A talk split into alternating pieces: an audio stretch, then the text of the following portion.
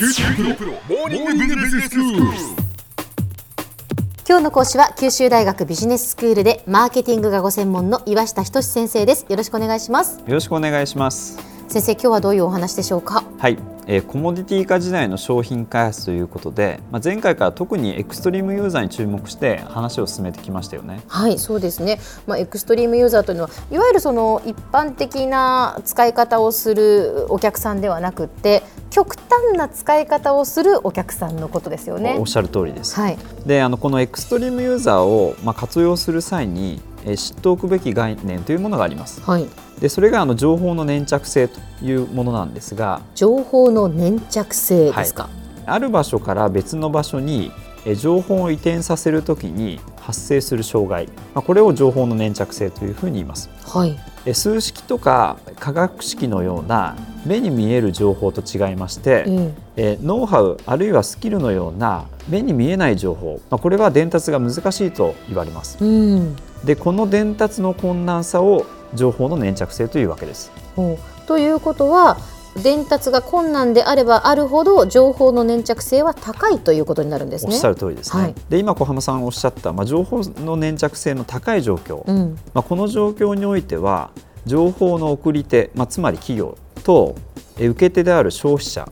まあ、この双方にとって工夫が必要なわけです。うん、で今回はこの情報の粘着性に関してフリューという企業のプリントシール機の事例を用いてえこの情報の粘着性の視点がエクストリームユーザーを活用するときにですね、まあ、とても重要であることについてお話ししたいと思います。はい、え1995年に登場してプリントシール機の市場で、まあ、常に60%超のシェアを取ってきたと言われるのがフリューという企業です。うん、えオムロンのエンターテインメント事業を出どころとする同社は、まあ、常に業界をリードする商品を開発しています、はい、まあ、ちょうどこの頃僕もですね高校生だったのですが、まあ、男友達とみんなで変な顔をしてえプリントシール機を取ったのを覚えています。そうですか。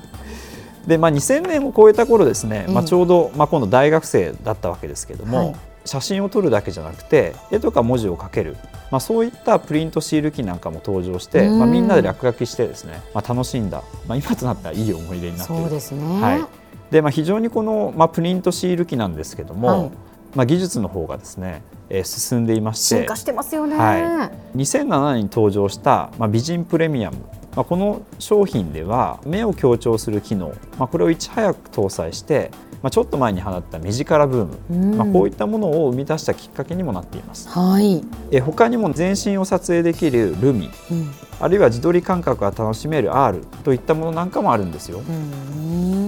で、まあ、これらの、えーまあ、商品の背景には製品開発の時に、まあ、前回お話ししたエクストリームユーザーの存在があったわけです。はい、まあ、ではですねどのようにこのエクストリームユーザーを探し出したのでしょうか。うん、え対象となったのは、まあ、女子高生で、まあ、プリントシール機で遊ぶ回数が多い、うん、まあ、これだけではなくて、まあ、実は写り、まあ、つまりですね自分の顔の仕上がり具合へのこだわりが強いユーザー、まあ、これに着目しています。はい、えつまりフリューはプリントシール機のエクストリームユーザーを選ぶ際に、うん。ま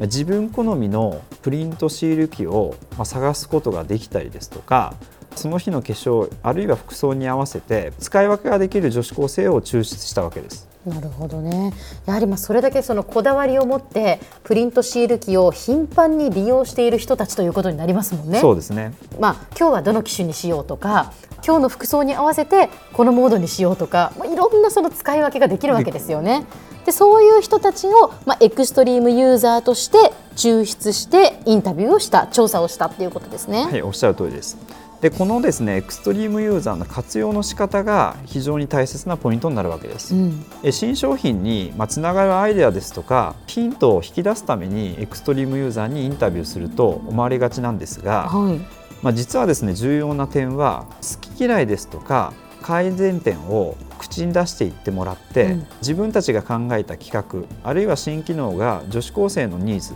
あるいは感覚とずれていないかこれを確認するのが非常に重要なわけです。へえそうなんですか。はい、えただそれならば、まあ、平均的な普通のユーザーにしても変わらないのではないかと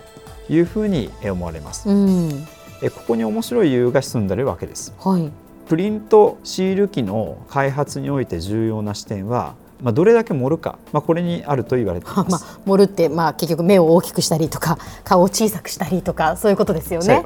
おおっしゃる通りです。まあ、実際よりもですね、まあ、こういった目を大きくしたり顔を小さくすることによって、まあ可愛く写真をできるまあ、こういったことを盛るというわけですね。うん、えところがこの盛る尺度、まあ、非常に曖昧ですよね。うん、え説明が難しいわけです。はい、これがですね実は冒頭でお話した情報の粘着性、まあ、これが非常に高い状態にあるということがわかるかと思います。あなるほど。なかなか情報がだから伝わらない。目に見えない情報なので伝わらないっていうことですね。おっしゃる通りです。で実はこのエクストリームユーザーがこの情報の粘着性の問題を解決してくれるんですよ。はい例えば開発中の何機種かの画像を並べて漏れていると感じる写真を選ぶのは、まあ、全てのユーザーができますよ、うん、まあ、だけどもその理由を答えてもらうと平均的なユーザーはなんとなくしか答えられませんよね、うんうん、一方でエクストリームユーザーは具体的なもの例えばまつげがちゃんと写っているから、うん、あるいはカラーコンタクトの色がきちんと出ているから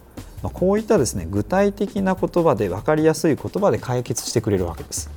へまあ、それだけだからその女子高生が頻繁にこだわりを持ってプリントシール機を使っているからこそ具体的にいろいろと言えるってことなんですね。おっしゃる通りです。この彼女たちのですねエクストリームユーザーの解説のおかげで、うん、担当者は強化すべき機能あるいはコンセプトを理解できたわけです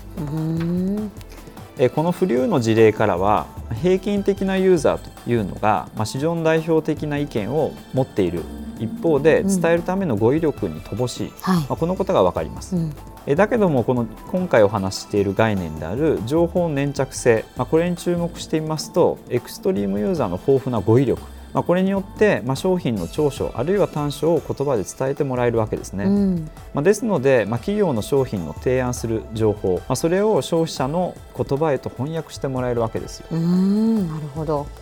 では先生今日のまとめをお願いします。はい、えー、今回はですね、まあ、前回に続いてエクストリームユーザーについて話を進めてきました。エクストリームユーザーですね企業の情報を消費者に伝える際に生じる、まあ、情報の粘着性、まあ、この障害を低下させる働きがあると言います。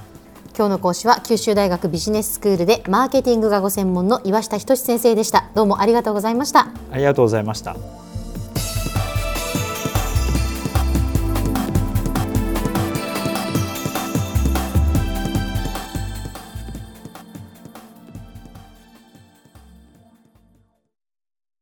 QT プロは通信ネットワーク、セキュリティ、クラウドなど QT ネットがお届けする ICT サービスです。九州中に展開した光ファイバー網を基盤に一番身近なビジネスパートナーとして九州の企業自治体の皆様をサポートします。詳しくは QT プロで検索を。